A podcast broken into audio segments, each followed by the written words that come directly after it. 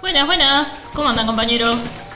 Buenas tardes. Buenas tardes, Yamila, ¿cómo andan todos? Manuel. La tarde media fresca, ¿no? Está fresquito, parece que la primavera amagó a venir al principio y ahora como quedó ahí medio trancado. Está. El invierno todavía lucha. Vive, El luchador como todos nosotros el invierno. vive, vive y resiste. Está lindo para escuchar radio hoy. Exactamente. Está hermoso para escuchar Corre la voz.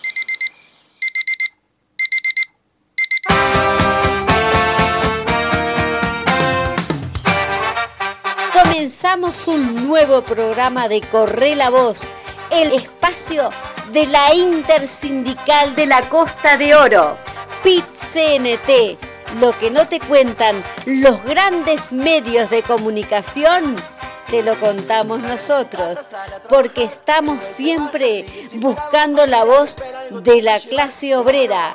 Aquí comienza el programa Corre la Voz.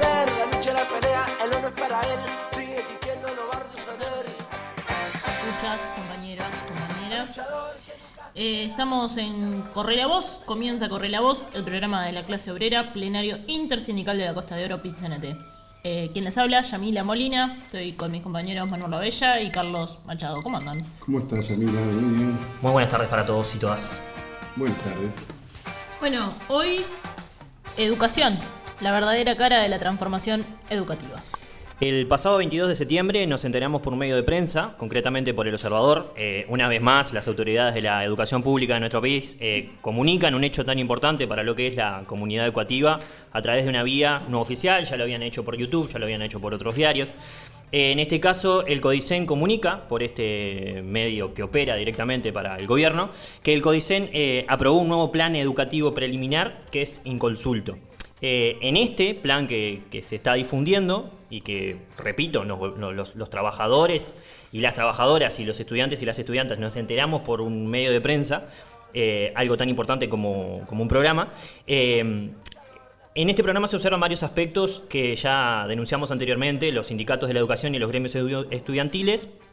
Y es por eso que hoy vamos a estar hablando con Mabel Mayo, dirigente de AFUTU, eh, más precisamente secretaria de Finanzas de este sindicato, y con Emiliano Mandasen, que es secretario general de FENAPES.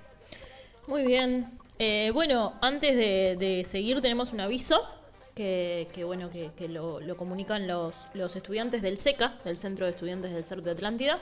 La Comisión de Género del CERP Sur Atlántida, celebrando el mes de la diversidad, les invita a la jornada Diver CERP. Es el miércoles 5 de octubre, este miércoles que viene. El cronograma de talleres es de 10.15 a 12.15 horas. Querer amar, amar desear, desear morir. Deseo y resistencia en tres poetas latinoamericanos, profesor Gonzalo Ríos. De las 10.15 a las 12.15 horas, interseccionalidad, licenciado, eh, licenciada perdón, Fernanda Olivar. De 12.30 a 14.30 horas, cuerpos y sexualidades en las instituciones educativas, profesora y educadora sexual, perdón, profesor y educador sexual eh, Nicolás Sosa y profesora y educadora sexual Mariana Zanavia. Invitamos a estudiantes, ex estudiantes, profesores y la comunidad toda. La dirección es allí en calle Federico García Lorca y Goya, Atlántida, Canelones.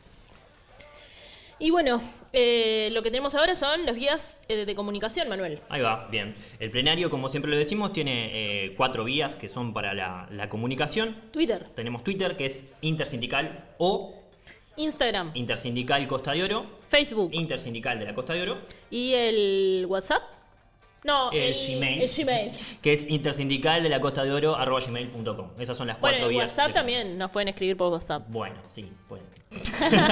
¿A qué número? El 091 0608 92. Eh, ahí le mandan besos a Manuel, básicamente. Eh, después también tenemos medios para, para escucharnos. Medios va. para escuchar nos faltan. Nos faltan oyentes en realidad. Sí, Tenemos cuatro por falta de uno. Eh, en este momento nos están escuchando a o vivo por Radio Aurora. Eh, para acceder a Radio Aurora eh, entran a Seno FM, Radio Radio Aurora. Eh, tenemos lo que son los canales de Spotify, eh, YouTube y TuneIn, que nos buscan ahí como Corre la Voz.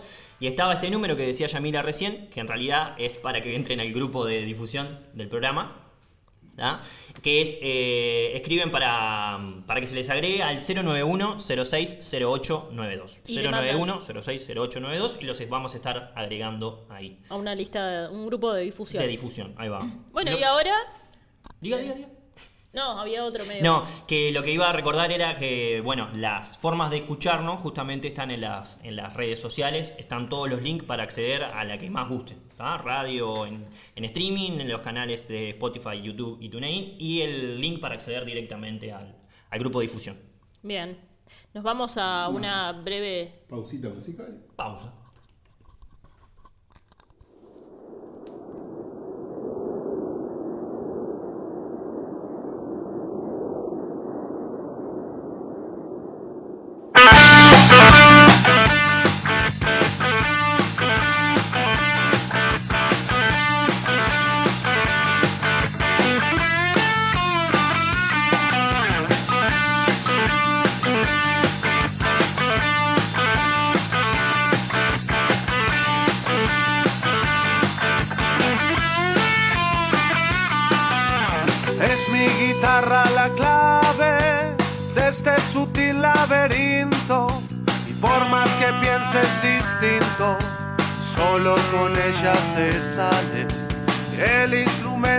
Sabe con qué cuerda de vibrar. Y cuando incluso callar, vano llama la atención. Si es otra la pretensión del que ha venido a cantar.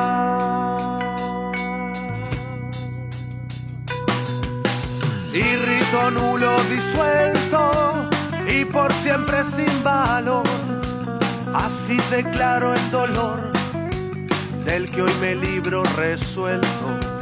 Ni siquiera espero el vuelto, es cuestión de dignidad.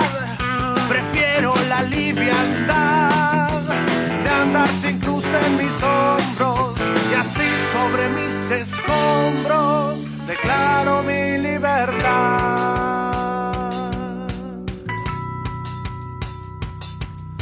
Soy como el monte nativo, más que leña y que frutal, más que valor comercial, más que tierra de cultivo. Me retuerzo y sobrevivo y crezco en mi propia intención. Espinas para el ladrón, fruto y flor a quien lo pida. La mala raza homicida alienta mi insurrección.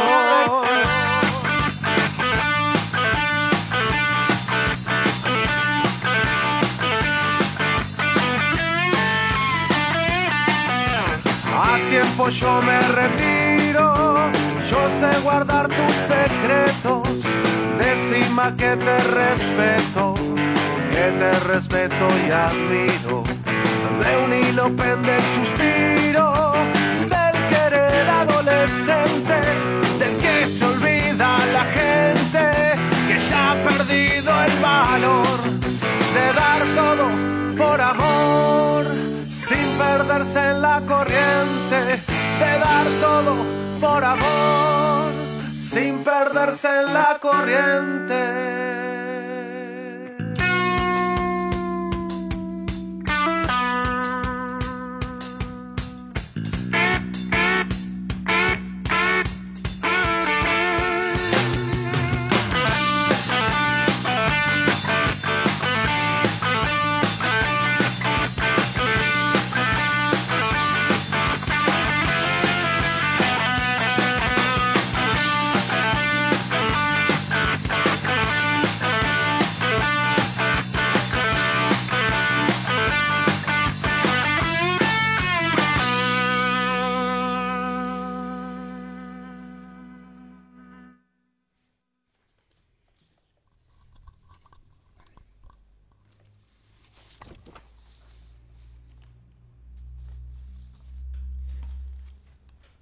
Bien, continuamos con el programa 136 de, Corre la Voz.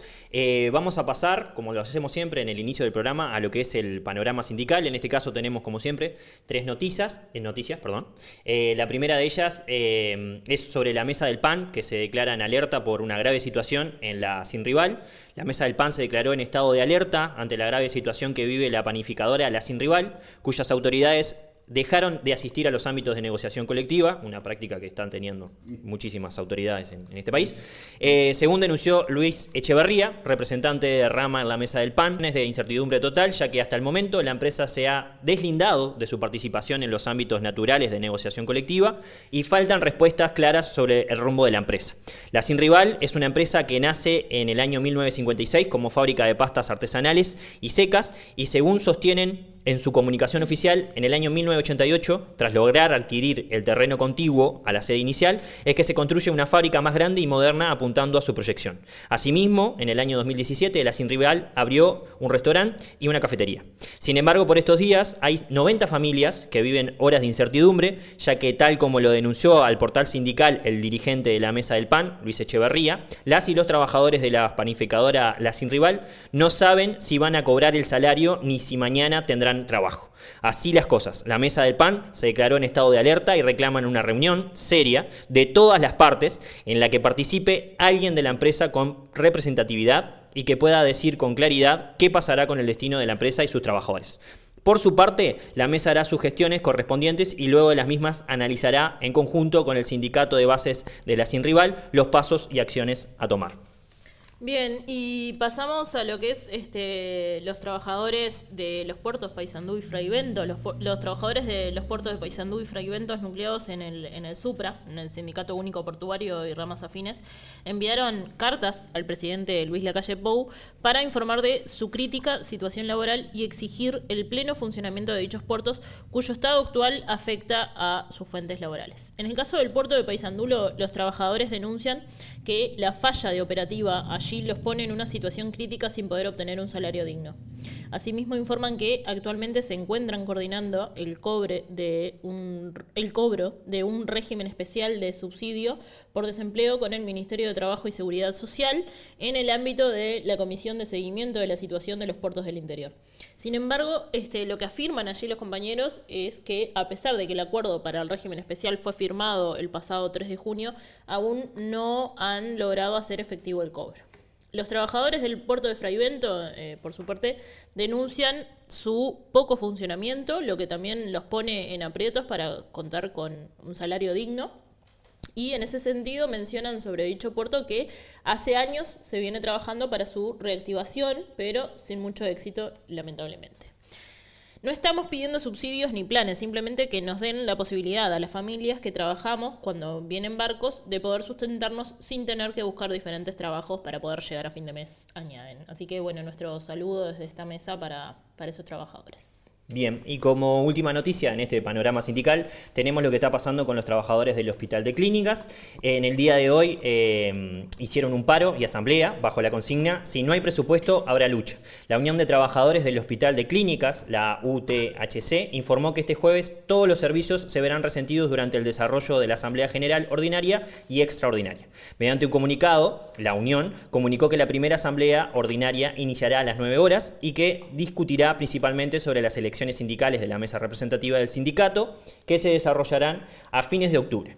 La Asamblea Extraordinaria tiene como ejes principales las recientes reasignaciones en la rendición de cuentas que se comenzaron a votar este miércoles y el déficit fiscal del Hospital de Clínicas. El secretario de la organización, Marcelo Piñeiro, dijo a Caras y Caretas, que es una de las fuentes que por suerte tenemos que, para acceder a, a la información sindical, que durante la Asamblea Extraordinaria también se evaluará la situación actual de trabajadores y trabajadoras del Clínicas respecto a la intergremial universitaria que viene protagonizando diversas movilizaciones. Vamos a poner una puesta a punto y la Asamblea determinará si se toman medidas para los próximos días, tanto por el tema de rendición de cuentas como para la situación interna del hospital. Con respecto a la afectación de servicios durante las asambleas, Piñero remarcó que nada deja de funcionar, ya que si bien el funcionamiento del bloque quirúrgico se verá resentido con el retraso de las intervenciones coordinadas, se atenderán operaciones de urgencia y emergencias, habrá guardias gremiales en todos los sectores del hospital, el paro se levantará al término de las asambleas. Bueno, y esto eh, es las noticias que traemos hoy en el panorama sindical, vamos a agregar lo que es un comunicado a la opinión pública, que es de la Unión Nacional de Trabajadores del Metal y Ramas Afines, del UMTRA, eh, que tiene que ver un poco con algo que se habló la semana pasada en este programa, que fue el tema de, las ollas populares. Si se acuerdan, hablamos algo con, el compañero de UNMIDES. Eh, ¿Se acuerdan que eh, desde el gobierno se está haciendo como una especie de jugarreta para sacarle la importancia de lo que es eh, el tema de las ollas populares. Están pidiendo datos y, demás, en vez de sacar el, tema en cuestión, que es miles de, uruguayos perdón, y uruguayas eh, pasando hambre, básicamente. Claro, en realidad es, una vergüenza que le pidan datos a, quienes, a quienes eh, los vecinos y vecinas que se organizan y, están llevándole un plato de comida a una población que es justamente el gobierno y que tendría que estar gestionando que eso no esté sucediendo. Entonces, los datos es al revés. El MIDES tendría que estar investigando eso y aportando datos y dando la cara a ellos, no los vecinos y vecinas organizados. Sí, básicamente haciéndose cargo del hambre que están haciendo pasar el pueblo, ¿no? Porque es así, ellos desde la pandemia dejaron a la gente en banda, ¿no? Y esto es parte de eso. ¿Se acuerdan que el compañero de Humides decía que en realidad los aportes del ministerio sí hay aportes, pero son mínimos, que todo es a base a pulmón, sacrificio y militancia de las organizaciones? En esta jugarreta de enchastres que están haciendo, eh, uno de los sindicatos que, ligó, digamos, en este viaje es el UMTRA y por eso eh, este sindicato saca este comunicado a la opinión pública que lo hizo el pasado 27 de, de, septiembre y dice así, ante hechos de pública notoriedad en torno a la relación entre nuestra UMTRA y las ollas populares del departamento de Canelones, nuestra organización desea manifestar lo siguiente. 1. La coordinadora de las ollas populares nos solicitó la utilización del salón comunal de nuestra colonia de vacaciones de Cuchilla Alta para desarrollar tareas de distribución de alimentos para las distintas ollas de la región. Dos, como no podía ser de otra forma, nuestra UNTRA eh, accedió a la solicitud. La solidaridad es nuestro principio. La UNTRA no participa de estos trabajos, solo se dio su infraestructura. Por último, dice, nuestro sindicato continuará prestando toda su solidaridad a las ollas populares y a todos los y las orientales que estén pasando mal en un marco de actual eh, en el marco perdón, del actual proyecto de país que de extrema desigualdad. Consejo Directivo Nacional Ultra Pitzenete. Ese era el, comunicado que, publicaban los, compañeros entonces de, la Unión Nacional de Trabajadores de Metal y Ramas Afines. Bien. Bueno, eh, nos iríamos a una brevísima pausa musical y volvemos con la entrevista principal. Muy bien, pausa. Nos vamos con Floyd.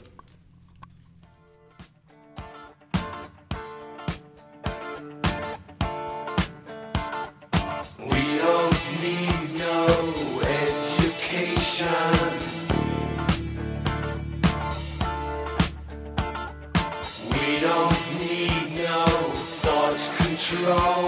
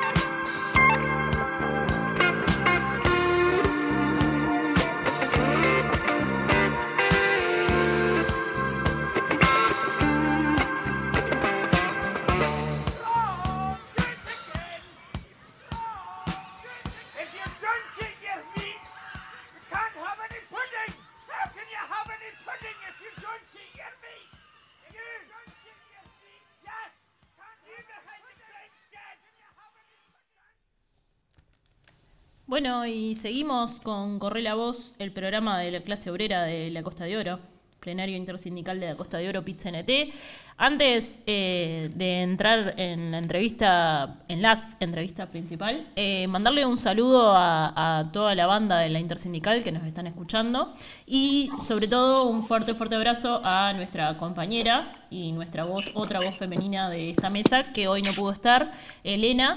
Eh, le mandamos un, un fuerte abrazo a Elena. Este, y bueno, cuídate y desde acá te mandamos un fuerte saludo. Bien, y nos sumamos obviamente al, al- al saludo a, la compañera Elena. Eh, como lo habíamos anunciado al, principio del programa, hoy el tema es la otra cara, en realidad, de la transformación educativa, un poco en, eh, contraste del cara a cara que está haciendo Robert Silva, que es básicamente eh, una farsa con, con tinte electoral. Eh, hay- los invitados que tenemos para hablar un poquito de las últimas novedades que tenemos en cuanto a lo que es la, la reforma educativa son Mabel Mayo, que es dirigente de, de AFUTU eh, y es secretaria de, de Finanzas. Mabel, ¿andás por ahí? Sí, no sé si me escuchás. Sí, ¿se escucha bárbaro? Perfecto. Perfecto. sí. ¿Vos nos ah, escuchás bien? buenísimo, puse altavoz al final, bien. Bien. ¿Vos estás escuchando bien?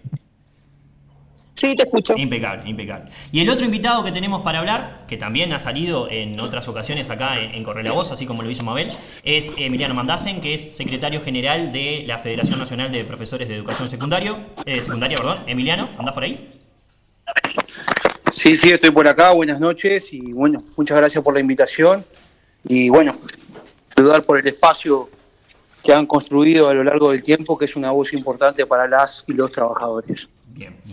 Ante todo, bueno, saludarle, Yamila es mi nombre. Eh, nos encantaría que un día podamos hacer un, un programa de educación hablando de cosas bellas, pero desde que hemos salido con este proyecto de Correr la Voz, eh, cada vez que hablamos con compañeros y compañeras de, de la educación es porque viene eh, un, ataque tras otro, un problema tras otro. Y bueno, hoy charlar un poco de esto que, que se viene, que, que ya informaron las autoridades, que es esto mm, que no se entiende mucho y tampoco han dado mucha información, eh, de séptimo, octavo y noveno grado. Este, no, no sé por dónde empezar. No sé, ¿querés empezar tú, Emiliano? Bueno, eh, no, lo primero es que estamos en, un proceso bastante estructural de, recorte. Nosotros estamos convencidos que, que- lo que se está planteando como, como transformación educativa es parte de un modelo estructural de ajuste del capital sobre el trabajo, eh, donde la educación es una pata más eh, de un ajuste estructural que estamos eh, asistiendo, que tiene otras facetas y que va a tener derivaciones de todo tipo. En lo que refiere a educación, venimos de, de- de- de- un elemento fundamental que es un ajuste presupuestal muy importante, eh, la restricción y el desconocimiento de los derechos y un retroceso pedagógico que nos lleva 40 años para atrás. El último capítulo de esto ha sido la, la malla curricular que presentaron en el día de hoy, eh, en el día de hoy, días atrás, que en el día de hoy nos enteramos que vamos a recibir como coordinador del sindicato de enseñanza el día martes a las 16 y 30, donde se nos hará entrega del documento oficial y donde comenzaremos a establecer una, a entablar una negociación sobre los aspectos medulares de esta transformación curricular, pero que ya podemos decir que tiene serios problemas y es rechazada por forma y por contenido. Además creemos que habla de disculpen, pero el tema de la alergia en, en Montevideo con los plátanos está bravo. Sí, está complicado, está complicado. Es una época complicada. Tiene un problema central ahí que es, bueno, nosotros asistimos a, a- a un descalabro, creo yo, en lo que es todos los aspectos de manejo de esta reforma, no porque no tengan un proyecto sobre el cual anclarse para hacerlo, sino porque eh, las características de esta región son tan grandes que ya saben cómo hacer para, bueno, de alguna manera detener las movilizaciones tanto de, los, sindicatos y de los estudiantiles, pero además el problema de haber presentado una malla curricular sin los planes y programas y sin régimen de pasaje grado habla de eh, una falta de seriedad académica bastante importante. eh, gente que se dice eh, va a conducir los destinos de la educación del país. Entonces, bueno, esto nos tiene que llamar a reflexión, a cómo seguimos profundizando la organización, cómo seguimos acumulando en torno al sindicato y al gremio docente en general para convencerlo que la herramienta para luchar contra este profundo retroceso es el sindicato y bueno, trabajar desde ahí todas y todos para también dar el conflicto adentro de los centros educativos e informar a toda la sociedad de lo que está pasando. Creo que esos son los desafíos centrales que tenemos en una perspectiva inmediata, de mediano y largo plazo, vinculado con un proceso en el que nosotros tenemos que hacer eh, fuerza, que es que el Congreso del Pueblo tome el, tome el tema de educación como un tema fundamental en su debate. No el único, pero sí muy importante. Eh, tenemos ahí una especie de interferencia, no sé si, si es Mabel, si es el micrófono de Mabel, que nos está haciendo... A ver ahí. Ah, no sé. Ahí, ahí, ahí, hacía un ruidito. Hay un ruido, sí, extraño. Sí. Eh, esto de, de sacar llamadas por, por WhatsApp es, es medio complejo. Eh, bueno, a- tuvimos la, la visión ahí de, de- de Emiliano. Mabel, desde el punto de vista de, de AFUTU, eh, cuando se enteraron de este proyecto de la malla curricular, que nos enteramos Yo estoy en además el por... local sindical, afuera están este, juntando la basura y unos ruidos raros, pero Ah, Ah, eso es lo que te. Bueno, esto es Radio Verdad. hola. Bueno, eh, no, Mabel, te preguntaba. eh, Sí. No Nosotros, bueno, la mayoría de los, la mayoría no, todos los trabajadores y trabajadoras de la, de la educación eh, nos venimos a enterar por un medio de prensa de lo que es el- este proyecto de la malla curricular. Con respecto a eso, eh, la FUTU, ¿qué, ¿qué síntesis puede hacer? ¿Qué reflexión puede hacer ante la malla curricular, en la manera de, de presentar las cosas? Sí. eh, no sé. Bueno, la UTU, eh, la UTU es el descalabro hace ya un buen tiempo, ¿no? O sea, la UTU ha sido absolutamente dibujada en sus orígenes, en, en su proyecto y en sus objetivos, ¿verdad? O sea, la UTU es una educación para la cabecita de- del capitalismo, una educación cara. Porque es una educación cara porque la educación tecnológica este, sobrepasa lo que es el aula y va hacia lo que es taller, lo que es una infraestructura, lo que son insumos, lo que es una cantidad de, de material que se necesita para el acto educativo, que bueno, que para, para el gobierno eso es un gasto, ¿verdad? Y a su vez este, hay muchos intereses creados alrededor de- del acto educativo y del trabajo, la educación técnica, que, que va contra, contra lo que es el crecimiento de la UTU. O sea que una UTU que, que tuvo algún tipo de- de mejoramiento desde el punto de vista de lo que fue este algún tipo de, de, dinero, algunas cosas que se dieron del gobierno de Mujica, algunas escuelas, algunos insumos desde el punto de vista de infraestructura. Bueno, ahora se ha venido desdibujando y se ha venido destruyendo en locales, la destrucción de los talleres, y bueno, o sea que esto ha sido como el golpe fatal, ¿no? O sea, el último golpe ha sido este tipo de, reforma que se está haciendo. Entonces, no solo desde el punto de vista curricular, se le ha quitado horas de taller y todo, se le ha quitado también horas a lo, a lo teórico, porque la idea que tenía Figari, que no sé si alguna vez lo leyeron, y si lo leyeron, están, este, lo han tirado a la, la estufa, lo han quemado, Sí. era, era que no era solo la enseñanza en el taller, sino también la enseñanza en otro tipo de saberes para el estudiante. No era simplemente aprender a, a apretar un tornillo o aprender a saber teñir un cabello. Y bueno, eso, lo que es todo lo que tiene que ver con lo curricular, lo que tiene que ver con las materias este, que, tienen, que tienen que ver con lo que se acerca más a lo liceal, bueno, eso está desapareciendo en la UTU de una manera absolutamente terrible, ¿verdad? Entonces, no solo es quitar todo lo que tenga que ver con lo que es taller, sino además quitar también lo otro, ¿no? Lo que era más lo académico. O sea que la UTU se ha desmantelado de tal manera que perdió identidad. Perdió identidad de todo tipo.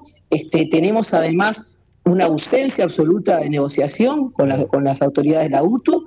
Eh, se ha transformado las escuelas en lugares donde se reprime a los trabajadores, donde no se le reconoce el trabajo, donde se trabaja con miedo, donde si un compañero quiere trasladarse de un lugar al otro no se lo deja, y bueno, donde sinceramente es un campo de, de batalla eh, escuela con escuela, con las direcciones, con los mandos medios, que es lo que está buscando justamente este gobierno con toda esta reforma, ¿verdad? Este, que, los, que los trabajadores trabajadores sientan el miedo y que cada vez se vuelvan más individualistas. Entonces han sido meses terribles que han tenido esta estocada en estas vacaciones que han hecho que los trabajadores sientan un miedo terrible, no solo quedarse sin trabajo, sino de qué va a pasar con mi trabajo y por supuesto también, porque no solo somos trabajadores, sino qué va a pasar con las futuras generaciones, con esta educación tan empobrecida y tan terrible que está dejando este gobierno. Sí, el discurso ese de, poner al estudiante en el centro creo que en realidad se les cae por todos lados. es imposible pensar que esto es para poner a, los gurises en, el centro de... El capital, claro. En el objetivo. absolutamente. Vos le quitas el derecho al estudiante a estudiar, a formarse, a tener sensibilidad, a poder despertar en él conocimientos que tengan más que ver con lo básico, con lo instrumental, a que sea algo más que un, ser que puede eh, resolver tareas básicas.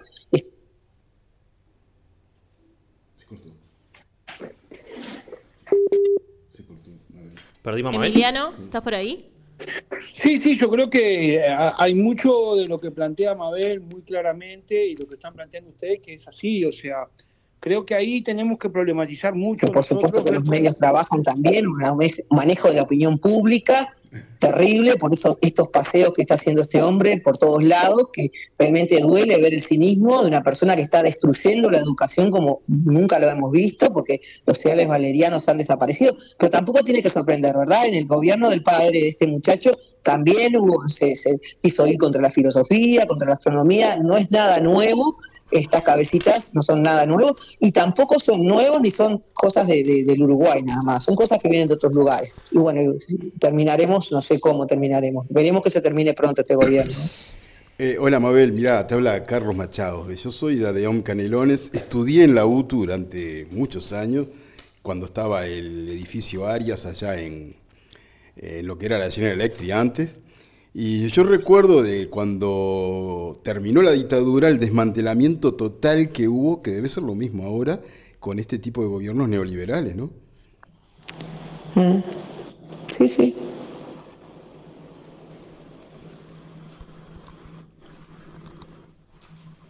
¿Se escucha? Sí. Sí. sí, se había cortado, se había cortado.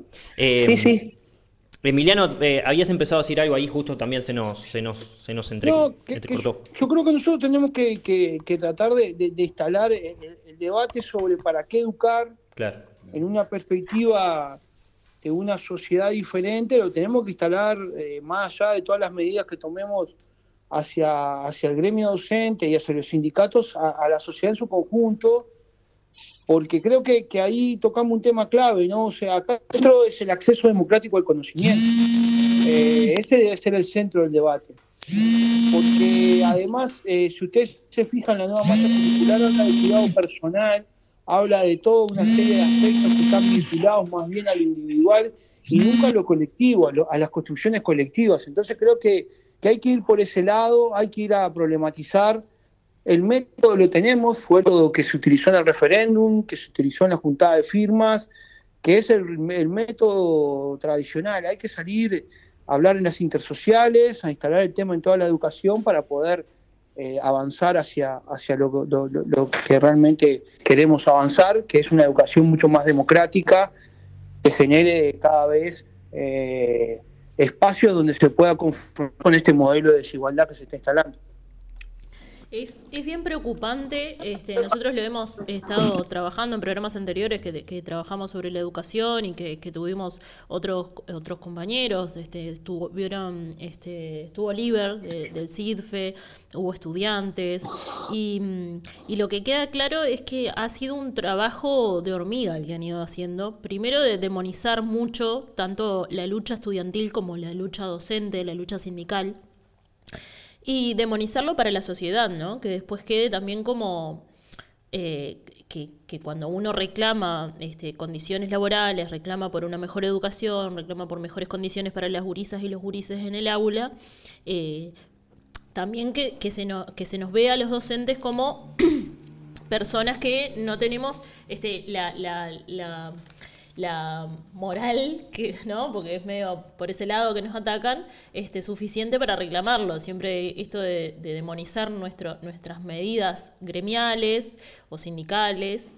Y mm, nada, eh, eh, es bien preocupante y siempre lo, lo, lo, recalcamos desde acá, desde esta mesa, el hecho de que una vez que, que, que eso se logra, eh, después hacer una transformación, muy entre comillas lo digo, ¿no? Educativa, este, a la manera de ellos, eh, logran eso, que, nosotros no podamos llegar a eh, transmitir o tener la posibilidad de transmitir incluso mediáticamente a través de los medios de comunicación masivos, este, cómo la importancia de lo que nosotros estamos reclamando, porque en este caso este, además de estar reclamando cuestiones, no sé, que, nos implican cuestiones laborales bien, bien cercanas, que eh, tenemos nuestro derecho a hacerlo, estamos reclamando por algo mucho más grande que es eh, eso, la, qué educación queremos para nuestra, para nuestros, nuestros estudiantes, para nuestros eh, niños, para nuestros hijos, para, el futuro del país. Para el futuro y para el presente en este caso, ¿no? Pero para todo en realidad. Entonces, no sé, esto más que una pregunta era como una reflexión a lo que iba, porque, porque cada vez que salen, este, en este caso son ustedes, pero cada vez que, tenemos algún invitado respecto a este tema de la educación, eh, siempre es, muy... Em, como que todos estamos de acuerdo en algo, y es... Em, la, supuesta transformación educativa no está teniendo como centro ni al estudiante ni a los docentes, no está teniendo como centro a los principales actores involucrados en la educación. Y eso no es una transformación educativa, eso es un verticalazo.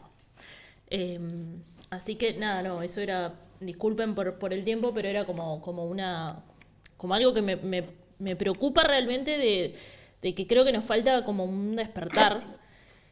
Y y bueno, está esto de, estar teniendo mm, esta comunicación que hacen de, que no sea por vías oficiales, que nosotros lo, manejábamos al principio del programa, de, comunicar las transformaciones que van teniendo o, las noticias de cosas que se nos vienen ahora, este, en vez de, decirnos a nosotros o de discutirla con los estudiantes y los docentes, lo primero que hacen es publicarla en redes sociales, por ejemplo. Sí, por eso una de las, de las críticas que tiene esta, esta reforma también es por la forma de hacer las cosas. Porque, sí, por contenido y por forma. Por contenido y por forma, porque justamente una de las formas es ignorar al máximo a, los actores principales que tiene la educación, como son docentes y, estudiantes. En este caso, además, ni siquiera comunicar por vías oficiales, porque se comunica, se comunica por un... Una red social. Sí, en realidad por un, por un diario como ah, hacía en su cuando no sé cuando fue el tema de las elecciones virtuales fue por YouTube y así podemos tener varios varios episodios claro. es una más que una transformación cara a cara es una transformación de espaldas a, a los actores principales que tiene la educación.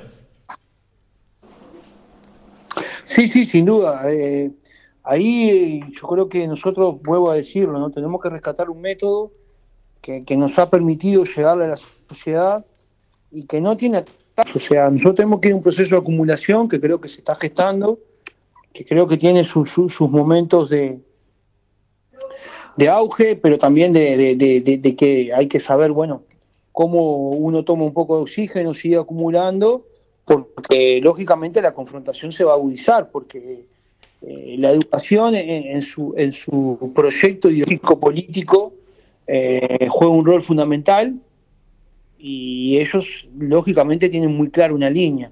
Creo que no avanzaron todo lo que querían por una correlación de fuerzas, pero nada impide que ellos estén pensando un modelo de educación para un modelo de país para los próximos 20, 30 años. Y eso tenemos que estar conscientes. Por eso la, línea tiene que ser una línea estratégica que tenga un, pienso muy importante en los elementos tácticos de esa línea estratégica porque nos tiene que llevar a acumular, vuelvo a repetir, fortalecer al sindicato, a los sindicatos, fortalecernos en torno al gremio docente en general y fortalecernos en torno a, la clase trabajadora y en torno a la sociedad. Entonces eso nos tiene que llevar a un desafío de que cómo comunicamos, eh, cuál es la perspectiva del lío para, para los jóvenes de este país. Y bueno, si uno lee la LUC y eh, lee la malla curricular el séptimo, octavo y noveno, lo que estoy diciendo es que las grandes mayorías no van a poder acceder a una formación integral y más profunda y lo que hay es una especie de eh, ponerle un tope a las grandes mayorías a que lleguen a eh, ciclo básico o el caso eh, noveno de lo que están planteándose ahora. Además hay una cantidad de elementos para analizar. Bueno, ¿cuáles son los planes y programas que acompañan todo este proceso? Claro, claro. Es un elemento fundamental, porque si no es como una cáscara vacía. Entonces, nos queda mucho analizar, mucho por, por, pensar, pero también qué dinámicas vamos a establecer de debate con la sociedad que nos permitan acumular cada día más y que haya una convicción de las grandes mayorías de nuestro pueblo que la defensa de la educación pública es un tema crucial en esa perspectiva de,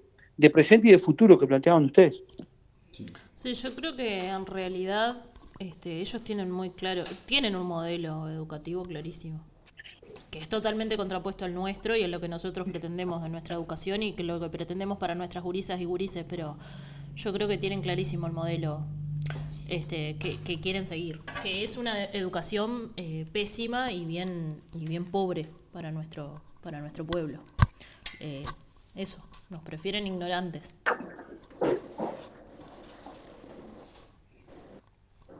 Estamos teniendo algunos desperfectos técnicos porque no estamos pudiendo escuchar a Mabel.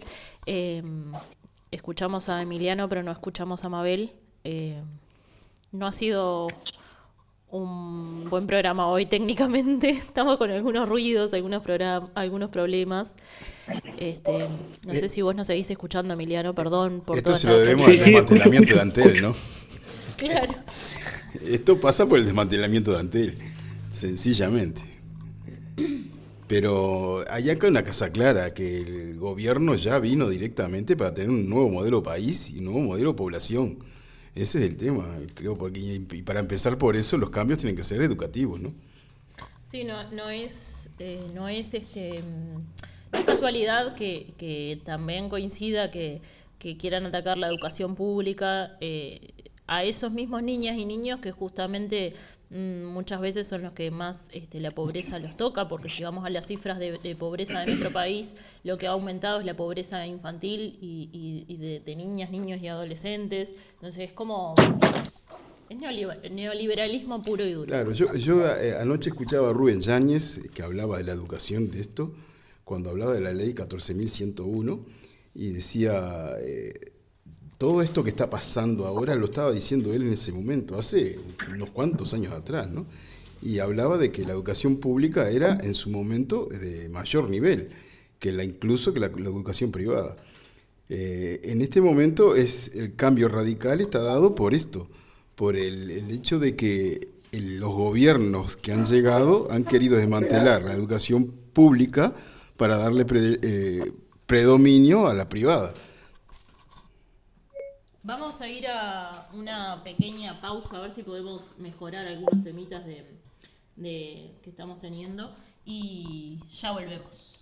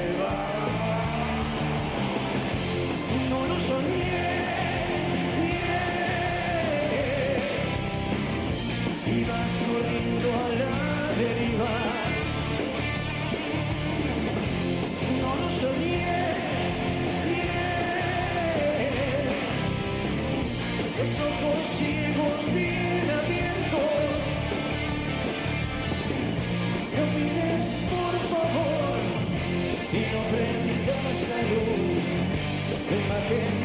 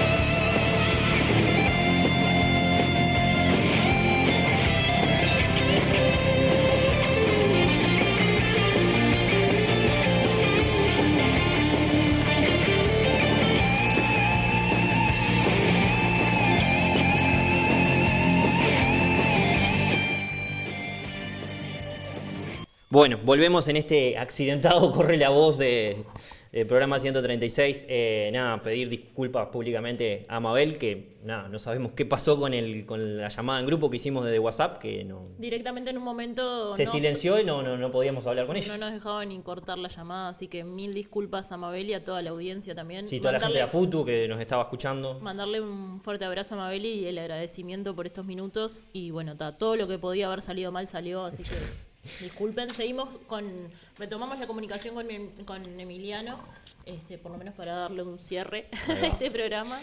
Eh, Emiliano, en el cierre, nada, eh, si bien sé que ustedes se reúnen, como dijiste tú, eh, el, el martes para conocer un poco más a fondo el tema de, de, mm, de nada, de este marco curricular, ya están eh, circulando en redes eh, desde distintas agrupaciones de docentes de distintas asignaturas de secundaria, eh, planillas que revelan un recorte atroz en cuanto a horas que se estarían perdiendo, ya sea porque se eliminan esas asignaturas o porque se las pasan para la parte eh, como talleres optativos.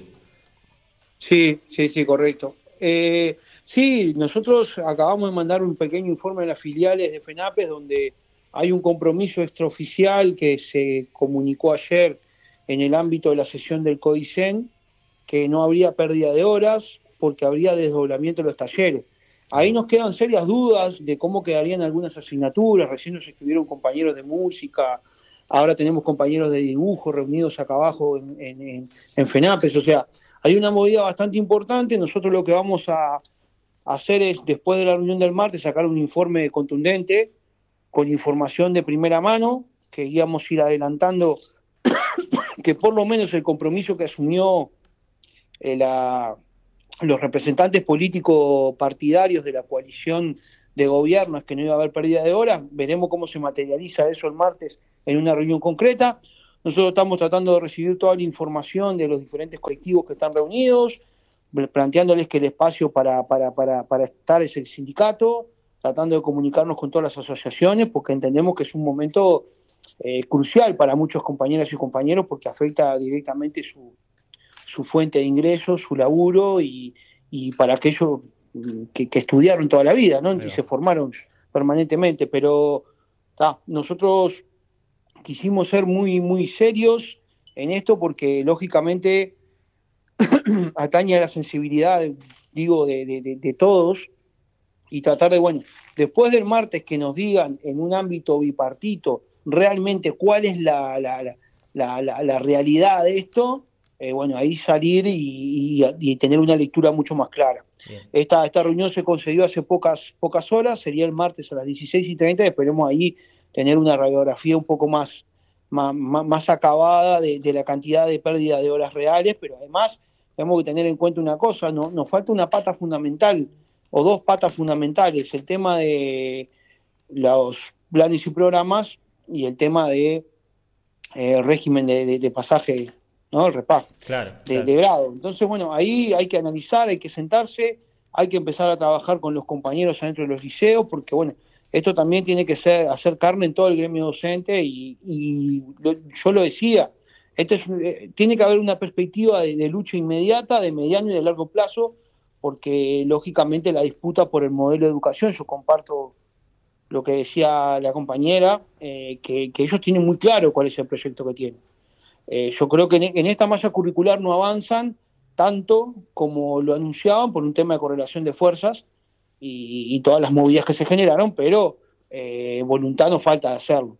Entonces creo que esto tiene que llevarnos a, a seguir acumulando y seguir trabajando en torno a eso, a la defensa de la educación pública, a la defensa y el centro en el acceso democrático al conocimiento y que no se instale una lógica donde las grandes mayorías eh, de nuestro pueblo llegan a séptimo, octavo y noveno y son eh, rápidamente instalados en el mercado laboral, eh, sumiendo su educación a los avatares del mercado y una educación integral que realmente de una, de una, de una formación integral y global para las élites de este país. Y bueno, creo que en esa clave hay que discutirlo. Yo creo que canalizando en el marco del concepto que caracterizó el último paro eh, general del PICNT, que, creo que estamos ante la instalación de un modelo de desigualdad que además tiene varias aristas y una de esas aristas es la educación. Sí, sin lugar a dudas sin lugar a dudas. Bueno, Emiliano, eh, te agradecemos muchísimo estos minutos de comunicación. Te pedimos también a ti públicamente disculpas por los problemas técnicos. Eh, y muchísimas gracias y seguramente estaremos pidiéndote nuevamente otro día este, alguna comunicación para seguir de cerca este tema y ver cómo, cómo seguimos, cómo seguimos con esto de, de la transformación, eh, destransformación educativa. Sí, no, primero no, tienen por qué pedir disculpas. Eh, estos avatares son eh, de los que hacen, de los que construyen y de los que están en el territorio cotidianamente, generando lo que después le permite al sindicato avanzar y, y frenar lo que tenga que frenar.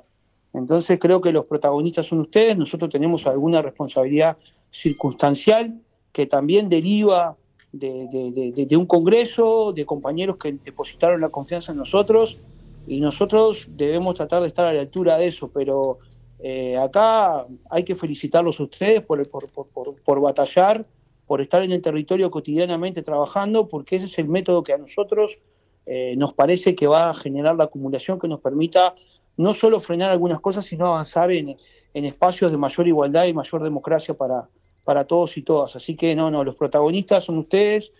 Agradecerles mucho el espacio como siempre y estamos a las órdenes. Abrazo grande, Emiliano. Muchas gracias. Bueno, pasaba allí Emiliano Mandasen, este, secretario general de, FENAPES, de la Federación Nacional de Profesores de Educación Secundaria. Eh, y bueno, hacemos un pequeñísimo, pequeñísimo tema musical. Y, volvemos para el fin.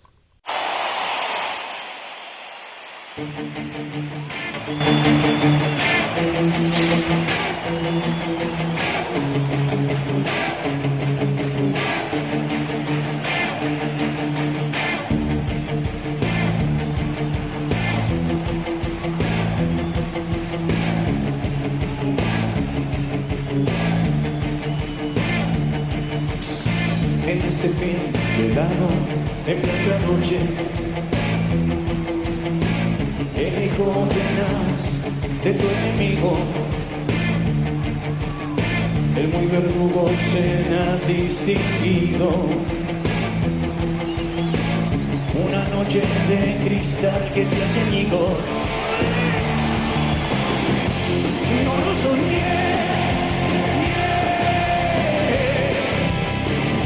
I'm the sun.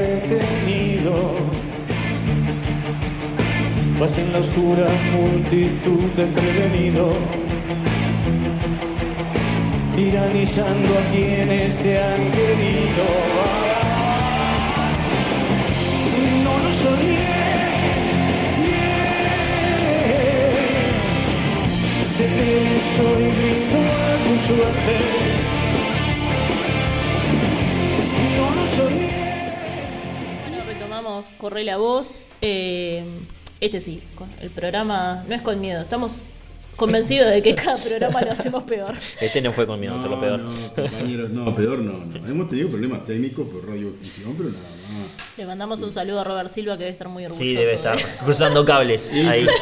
No, y también, bueno, eh, lo hemos dicho, eh, esta temporada la, la sacamos adelante nosotros, no tenemos radio, la radio la hacemos nosotros, nosotros somos operadores, somos productores, somos conductores. DJ. eh, en cualquier momento.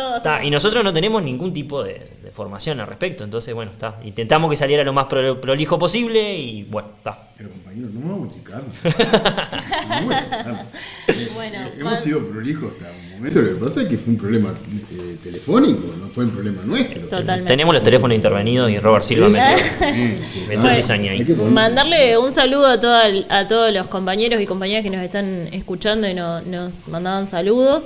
Y bueno, volveremos el jueves que viene este, para, para hablar un poco, vamos a estar este, trabajando lo que es el Zunca, que se viene un paro del Zunca. Y este, bueno, vamos a tratar de tener también una comunicación con el secretariado ejecutivo del PIT-CNT para, para hacer una evaluación de, de lo que se cómo seguimos trabajando en la calle, en la feria, en los barrios, este, de cara al Congreso del Pueblo. Muy Nos bien. vamos, compañeros. Nos vamos, nos veremos el Saludos. jueves que viene. Nos vemos el jueves. que Salud. Salud. y